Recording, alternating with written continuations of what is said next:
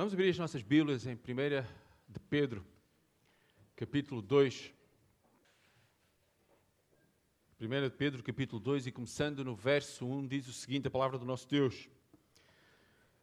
Despojando-vos, portanto, de toda a maldade e dolo, de hipocrisias e invejas, e de toda a sorte de maledicências. Desejai ardentemente, como crianças recém-nascidas, o genuíno leite espiritual, para que por ele vos seja dado crescimento para a salvação. Se é que já tendes a experiência de que o Senhor é bondoso. Semana passada estávamos a falar sobre o amor ardente. O amor que precisamos de ter de uns para com os outros. Os irmãos sabem, apesar de nós, nos dias de hoje, termos a Bíblia dividida por capítulos e versículos, todas as cartas são cartas escritas corrente. Não há a separação entre capítulos e, e versículos. Isso foi feito para melhor nós podermos estudar e, e, e, e poder a fazer a leitura de certas partes do texto, mas quando o apóstolo uh, Pedro escreveu, ele escreveu do princípio ao fim. E ele acaba de falar do amor, e logo a seguir diz o seguinte: despojando-vos. Outra versão diz: deixando, pois. A nova versão internacional diz: livrem-se. E o que diz aqui despojar é exatamente isso: olha, vê-te livre destas coisas. E ele faz a lista que vem a seguir. Olha, nem penses em fazer isto. Sabe uma coisa, nós, das coisas mais difíceis em, em minha casa, não sei ah, se vocês acontecem, ah, é quando eu tenho que fazer a limpeza da garagem. Sabem que a garagem eu chama-se o acumulatório. É? A gente vai acumulando, vai acumulando, ou... e depois chega a altura em que a gente já não consegue quase entrar na garagem, e o que é que temos que fazer? Livrar-nos daquilo que já não presta. Então, de repente, aquela garagem que já não dá para entrar, de repente ela fica vazia e nós dizemos, está guardado. Sabe quanto é que aquilo dura? Meia dúzia de meses. Porquê? Voltamos a acumular para a garagem. Porquê? Porque há espaço onde pôr aquelas coisas que a gente... Não, se calhar posso precisar disto amanhã. Quando Pedro diz despojai-vos, é arrumem a garagem de uma vez por todas e não ponham mais nada lá. Fechem a porta, tranquem e esqueçam que têm aquele espaço para ocupar. E depois ele dá-nos a, a, a, lista de toda a maldade e dolo, de hipocrisias invejas e de toda a sorte de maledicências.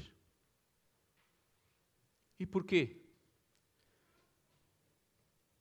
O apóstolo Paulo, quando escreve a Colossenses, capítulo 3, versículo 8 a 10, diz o seguinte: Mas agora abandonem todas estas coisas: ira, indignação, maldade, maledicência e linguagem indecente no falar. Não mintam uns aos outros, visto que vocês já se despiram do velho homem com as suas práticas e se revestiram do novo, o qual está sendo renovado em conhecimento à imagem do seu Criador. Eu preciso de, de me despojar destas coisas na minha vida para que a minha vida possa ser, dia após dia, a imagem do meu Criador. Mas o problema é que muitas vezes fazemos da nossa vida a garagem.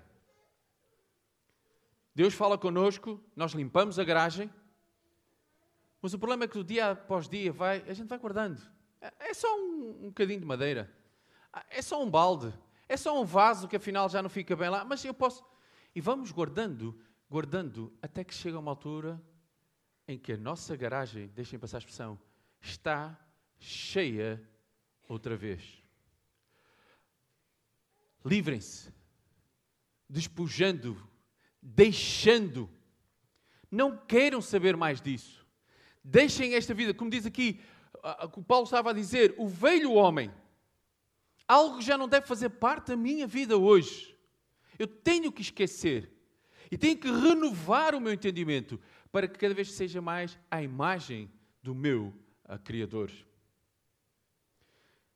O mesmo apóstolo Paulo, escrevendo aos irmãos em Éfeso, diz o seguinte, capítulo 4, versículo 22 e 23, que quanto ao trato passado, vos despojeis do velho homem, que se corrompe pelas concupiscências do engano, e vos renoveis no espírito da vossa mente.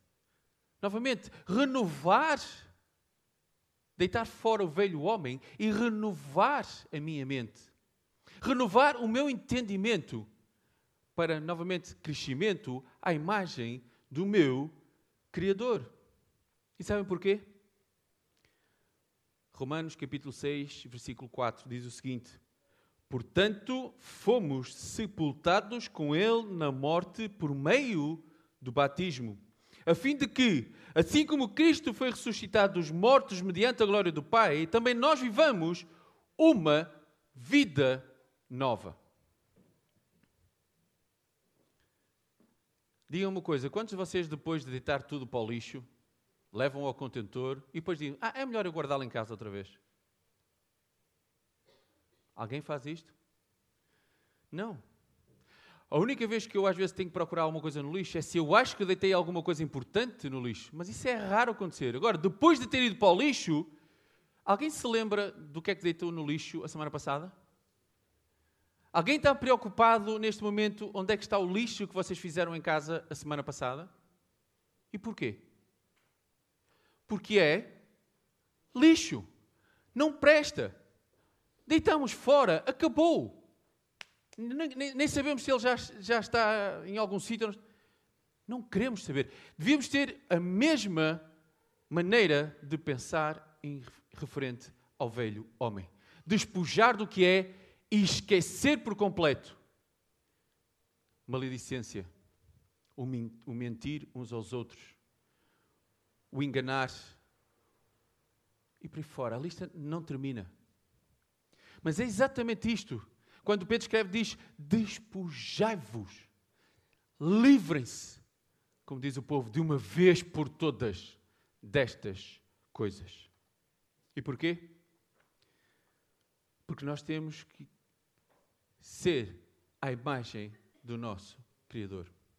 É interessante quando os discípulos, tanto que o Senhor disse, fizeram uma pergunta, que está em Mateus 18, disseram, naquela mesma hora chegaram os discípulos ao pé de Jesus dizendo, quem é o maior no reino dos céus? Eles estavam preocupados, olha, Senhor, quando estivermos lá em cima, quem é que vai ser o maior? Vou ser eu, vai ser aqui o, o meu a, a colega do lado, vai ser Abraão, será que é Davi? E a resposta do Senhor disse, Jesus, chamando o menino, pôs no meio deles e disse: Em verdade vos digo que se não vos converterdes e não vos fizerdes como meninos, de modo algum entrareis no reino dos céus.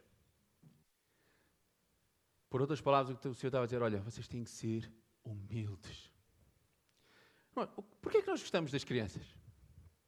Além de fazerem aquelas coisas que nós vimos aqui e cantam muito bem, mas porquê é que gostamos tanto das crianças? Porque elas são sinceras, elas dizem o, o que pensam, elas não estão preocupadas se. Eh, são crianças. E muitas vezes nós tínhamos que ser crianças. O que é que é normal nós vemos entre crianças? Às vezes uma está a comer bolacha, normalmente. Alguma está a comer bolacha e a outra está ali com aqueles olhinhos. E o que é que é normal uma criança fazer? Olha, toma, não está preocupado. Quantas às vezes nós ouvimos as crianças dizer: É o meu melhor amigo, é a minha melhor, é contigo que eu quero brincar. Porquê? Porque eles pensam realmente isso. Vocês viram a alegria delas a cantar? Foi um anúncio. Eu disse: cuidado com o anúncio. Porquê? Porque elas são um exemplo para nós. E o Senhor disse exatamente isso: olha, se vocês não, não, não, não se tornarem como estas crianças, humildes, que estão preocupados com a criança, com o colega do lado, não pensando quem é o maior, dificilmente entrarão no reino dos céus. Mas mais tarde o apóstolo Paulo, em 1 Coríntios capítulo 14, 20, diz o seguinte: Irmãos, não sejais meninos no entendimento, mas sede meninos na malícia e adultos no entendimento. É que muitas vezes nós gostamos de ser meninos no entendimento, não é? Mas quando chega a malícia, sabemos a história toda. Sabemos que as crianças também fazem as suas travessuras. Que é normal de uma criança. E por isso é que é da responsabilidade dos pais ir irem corrigir. Só que eu nunca vi as minhas filhas, quando pequeninas, ou pegando o exemplo da Matilde, parar e dizer: O que é que eu vou fazer hoje? Olhando para o pai para a mãe, o que é que eu vou fazer de mal à minha irmã hoje? Ui, faz ali aquele esquema, aquele plano. É hoje. Não. Mas sabe o problema? Nós somos assim. Nós muitas vezes maquinamos as coisas de tal maneira que tentamos prejudicar o nosso irmão, a nossa irmã. E o mais possível. Por isso é que o apóstolo Paulo diz: olha, sede meninos, mas não no entendimento, na maledicência, naquilo que vocês pensam de mal, naquilo que vocês começam a maquinar nas vossas mentes, em poderem prejudicar, seja o que for. E sabem porquê? Não só porque nós precisamos ser a imagem do nosso Criador, mas também, como diz em Hebreus capítulo 12, versículo 1, portanto, nós também, pois que estamos rodeados de uma tão grande nuvem de testemunhas, deixemos todo o embaraço e o pecado que tão de perto nos rodeia e corramos com paciência a carreira que nos está proposta. Precisamos de ser um exemplo. Ainda algo que falávamos hoje na EBD de manhã. Eu preciso de ser a imagem do meu Criador para que as pessoas, quando olhem para mim, não vejam o Timóteo, mas vejam Cristo na minha vida. Por isso é que eu tenho que me despojar do velho homem. Por isso é que eu tenho que me livrar do velho homem. Por isso é que eu tenho que deixar para trás o velho homem e pensar exatamente como se fosse lixo. E é lixo. Que quando eu ponho ao lixo, nunca mais me preocupo com ele, nem quero saber. Agora imaginem, se vocês todos os dias, não sei quem é que põe o lixo lá em casa, seja quem for, pega no saquinho, vai ao contentor, e o contentor fazia o seguinte: devolvia-vos para a porta. E vocês o que é que fazia? Abriam a porta de manhã, olha, está aqui o lixo. Pegavam no lixo e levavam outra vez ao contentor. E o que é que o contentor fazia? Devolvia-vos outra vez o lixo. Vocês gostavam disso? Mas muitas vezes na nossa vida espiritual nós fazemos isso. Nós deitamos fora, mas parece que estamos à espera que o lixo volte outra vez. Porquê? Porque muitas vezes gostamos destas coisas. Gostamos daquelas coisas que vamos maquinando. Se calhar até gostamos das mentiras que dizemos. Se calhar gostamos das hipocrisias. Ou se calhar, como eu ouvi há muitos anos, que até fiquei, gostamos da inveja santa. Mentira, inveja é inveja também.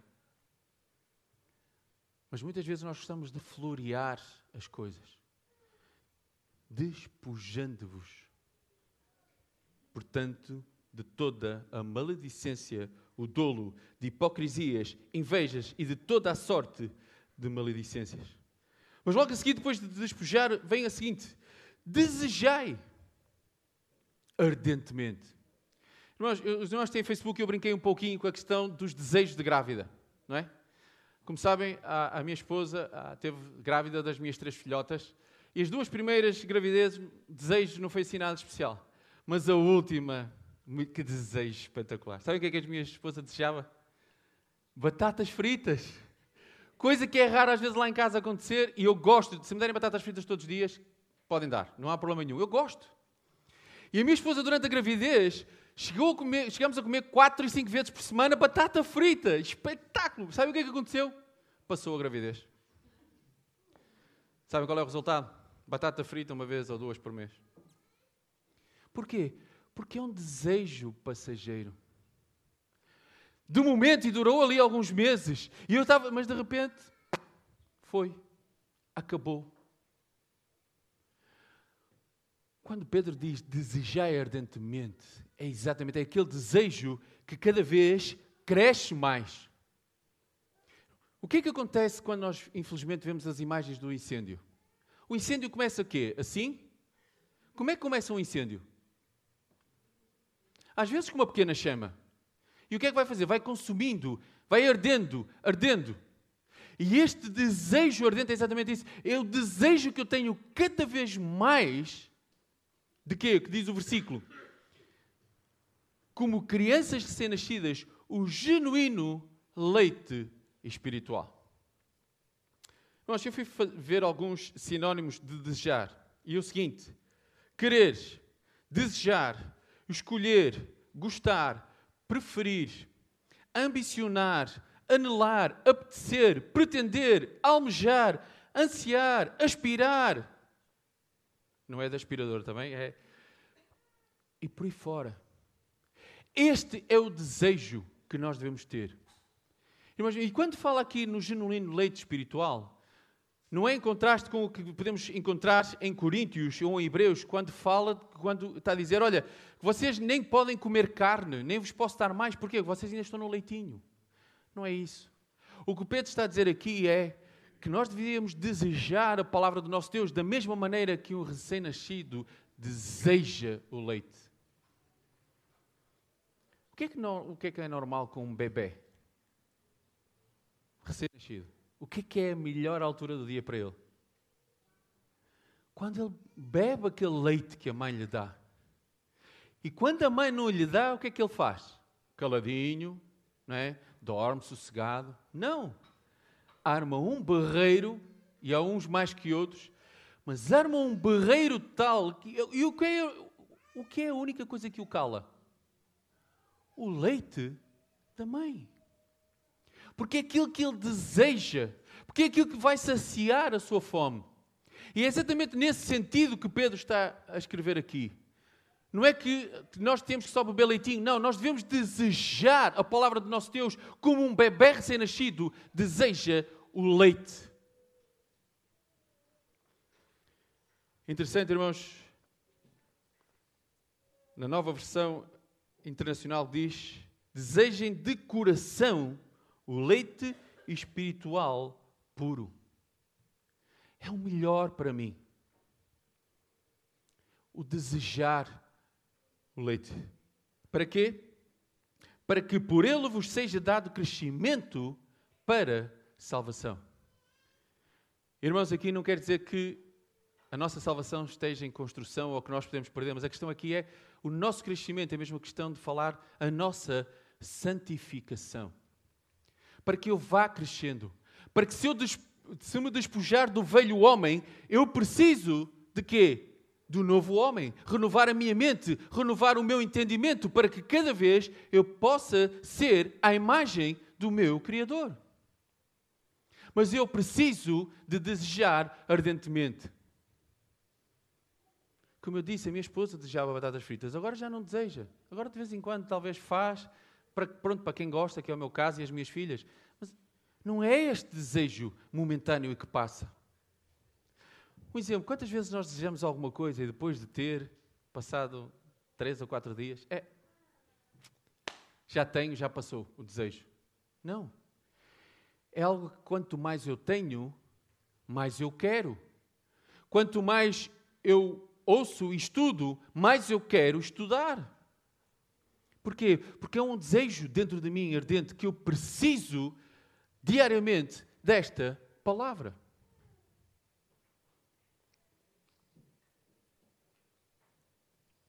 Irmãos, no Salmo 119, e estejam descansados, nós não vamos ler o Salmo todo, mas várias vezes eu vou ler vários versículos em que o salmista fala exatamente isto. Escondi a tua palavra no meu coração para eu não pecar contra ti. Fazes bem ao teu servo para que viva, viva e observe a tua a palavra. A minha alma está pegada ao pó, vivifica-me segundo a tua palavra. A minha alma consome de tristeza, fortalece-me segundo a tua palavra. Confirma a tua palavra ao teu servo, que é dedicado ao teu temor. Assim terei que responder ao que me afronta, pois confio na tua palavra. Isto é a minha consolação na minha aflição, porque a tua palavra me vivificou. O Senhor é a minha porção. Eu disse que observaria as tuas palavras. Os que te temem alegram-se quando me viram, porque tenho esperado na tua palavra. Para sempre, ó Senhor, a tua palavra permanece no céu. Lâmpada para os meus pés é a tua palavra e luz para o meu caminho. Estou aflitíssimo. Vivifica-me, ó Senhor, segundo a tua palavra. A tua palavra é muito pura, portanto o teu servo a ama. Antecipei o cair da noite e clamei, esperei na tua palavra. Os meus olhos anteciparam as vigílias da noite para meditar na tua palavra.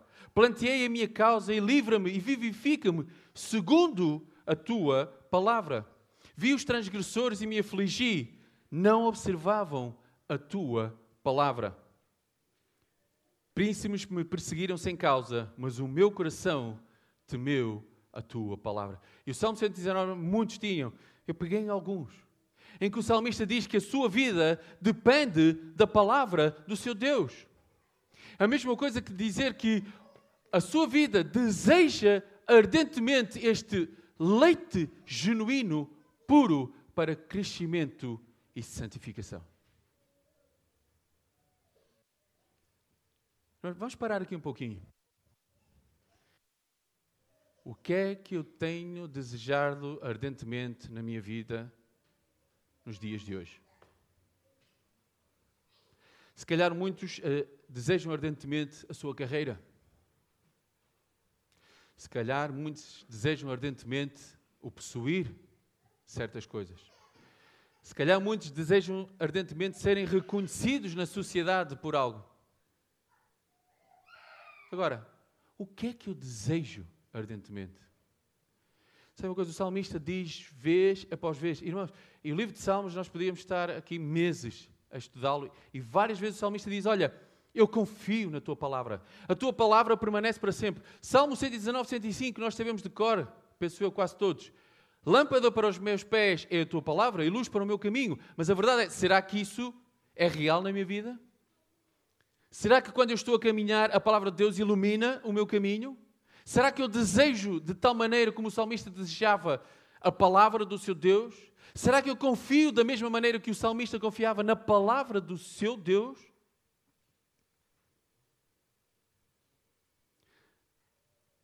Eu vou dizer uma coisa que os irmãos já sabem: é que o Deus do salmista que escreveu o Salmo 119 é o mesmo Deus hoje. E a confiança que o salmista depositava no seu Deus, nós podemos depositar a mesma confiança, porque Ele é o mesmo Deus ontem, hoje e será o mesmo Deus amanhã. Agora, eu preciso de desejar ardentemente este leite genuíno.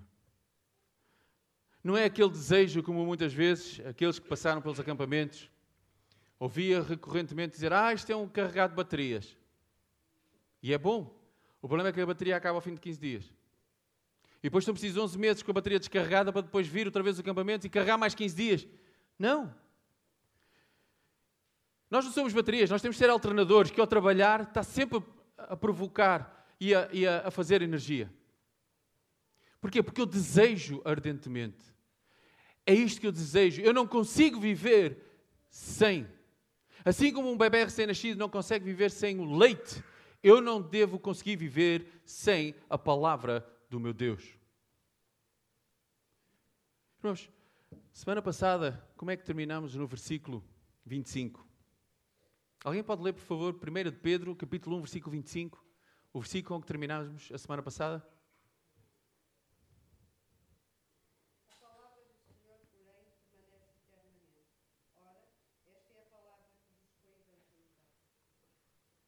A palavra do Senhor permanece eternamente. E esta é a palavra que vos foi evangelizada. E hoje podemos afirmar a mesma coisa, que a palavra de Deus permanece eternamente. E é a mesma palavra que tem que ser dita, pregada, ouvida, estudada, vivida.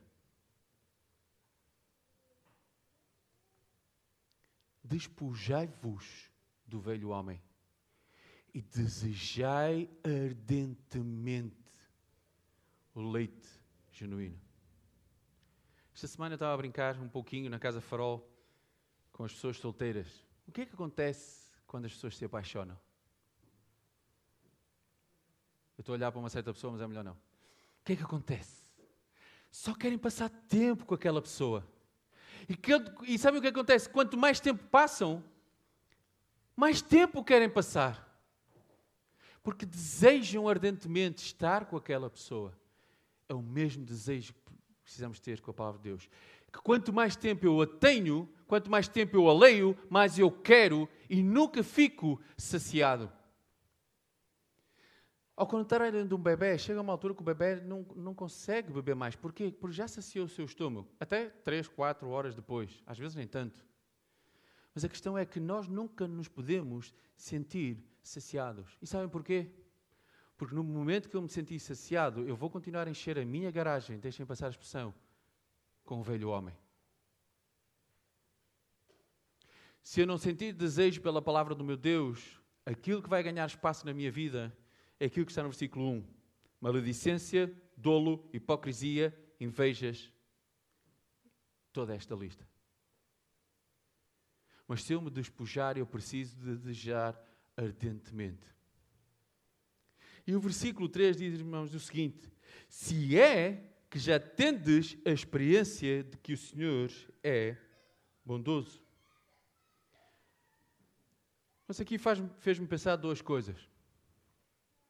Primeiro delas, se é que eu experimentei, eu tenho que realmente pensar se um dia eu tomei a decisão de aceitar Cristo como o meu Salvador.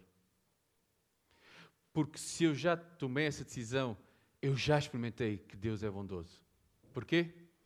Porque Ele me amou de tal maneira que deu o seu Filho a morrer por mim. Mas se calhar eu posso estar aqui hoje nunca ter feito essa decisão. Se calhar eu nunca experimentei que Deus é bondoso, porque apesar de eu saber que Deus amou o mundo de tal maneira que deu o seu filho, eu continuo a achar que é uma história bonita. Mas continuo com o velho homem. Continuo separado de Deus. Porquê? Porque eu nunca experimentei a bondade do meu Deus. Porque eu nunca reconheci que era pecador. Porque eu nunca tomei a decisão de o aceitar como o Senhor e Salvador da minha vida. Mas se eu já fiz essa decisão, eu já experimentei que Deus é bondoso. Mas sabe uma coisa? A bondade de Deus não termina só aí. O nosso Deus é bondoso diariamente conosco. O nosso Deus é misericordioso, é amoroso. A Lamentações, capítulo 3, versículo 25, diz o seguinte: Bom é o Senhor para os que esperam nele, para a alma que o busca. Eu preciso de buscar o meu Deus. Novamente, eu preciso de desejar ardentemente o meu Deus. Salmo 135, 3 diz: Louvai ao Senhor porque o Senhor é bom.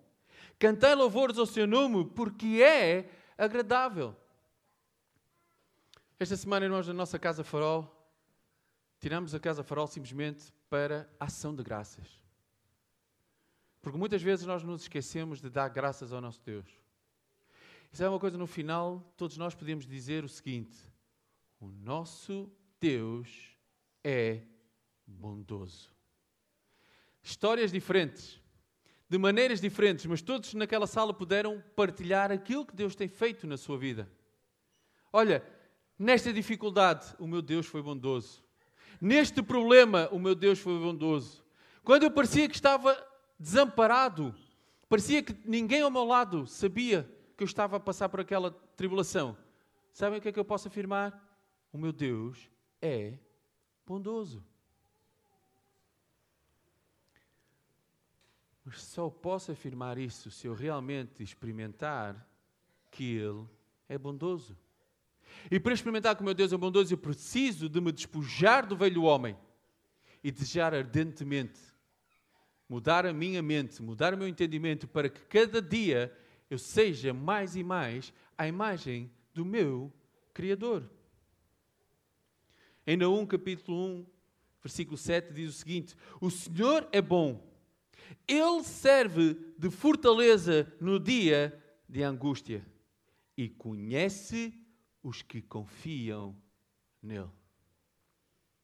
Nós podíamos estar aqui o dia todo ler passagem após passagem, em que o Senhor é bondoso, em que o Senhor conhece cada um de nós, em que o Senhor não nos desampara. Várias vezes o salmista diz: Ele é a minha fortaleza, refúgio, e por aí fora. Porquê? Porque Ele é bondoso. Irmãos, e eu vou afirmar, e muitas vezes nós só não reconhecemos isso. Nós só não vimos a bondade do nosso Deus porque simplesmente continuamos com a garagem cheia do velho homem. Continuamos com a garagem cheia da tralha que nos impede de desejar ardentemente a palavra do nosso Deus, que nos impede de mudar a nossa mente, que nos impede de mudar o nosso entendimento, que nos impede de crescer à imagem do nosso Criador. Aí sim vai ser difícil nós dizermos e afirmarmos que o nosso Deus é bondoso. Porque simplesmente estamos a viver a vida para nós mesmos. Como os irmãos puderam ver, aqueles que têm Facebook, o tema da mensagem é desejo ardente.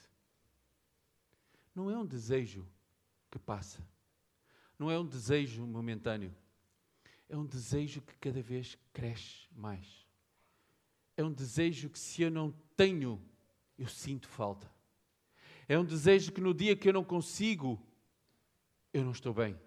É um desejo que eu não me sinto bem se não puder ter a palavra do meu Deus.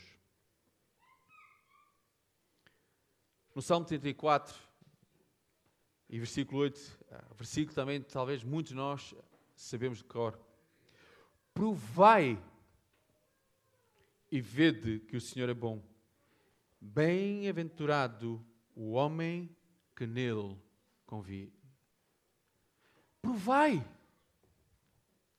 Olha, tens dúvidas que o teu Deus é bondoso? Prova. Põe a tua vida nas mãos dele e vais ver que ele é bondoso. Tens dúvidas? Prova. O que é que acontece quando nós temos uma comida nova à nossa frente que nós nunca provamos? Então, se for daquelas comidas asiáticas, assim um bocadinho esquisitas, o que é que normalmente a gente diz? Ai, não gosto. E há aquela velha prova. Já provaste? Não. Então não podes dizer que não gostas. Como é que eu posso provar que o meu Deus é bom? Despojando do velho homem, desejando ardentemente a sua palavra. Deixar que seja Ele a conduzir os meus passos, como o salmista diz: Lâmpada para os meus pés é a tua palavra e luz para o meu caminho. Prova e vê que o Senhor é bom. Nós, nós temos a palavra do nosso Deus, 66 livros. Em qual dos livros alguma vez mostra que o nosso Deus nunca foi bondoso? Em qual dos livros é que mostra que Deus nunca foi misericordioso? Em qual dos livros ou qual história é que mostra que Deus não foi amoroso? Mesmo quando o seu povo lhe vira as costas, Deus permite que eles sejam levados muitas vezes em cativeiro, vez após vez. Mas Deus mostrava a sua bondade porquê? Porque quantas vezes dizia: Olha, vocês vão passar X anos no cativeiro, mas depois eu vos tirarei. Deus deixava o povo passar pelas dificuldades, mas a sua bondade era tão grande que ele sabia que aquela dificuldade ia ter um fim. E sabe uma coisa? O povo só passou o que passou, porquê? Porque virou as suas costas para Deus. O povo só passou o que passou porque nunca se despojava do velho homem. Eles acabam de sair do Egito, acabam de sair da escravidão. Primeira dificuldade que têm, qual é? O que é que eles dizem? Ah, era tão bom voltarmos para trás. Era tão bom. Olha, mais vale ser escravos. Deus acabou, acabou de, os ter, de os tirar da escravidão e eles já estavam a pensar nas coisas que tinham deixado para trás. Eles já estavam a pensar nas coisas que tinham tirado da garagem e pensar: ah, não devia ter deitado fora aquilo. Se calhar estava tão bem guardadinho ali. Despojando-vos do velho homem desejai ardentemente a Deus. Provai e vede que o Senhor é bom. Bem-aventurado, felicíssimo o homem em quem nele confia.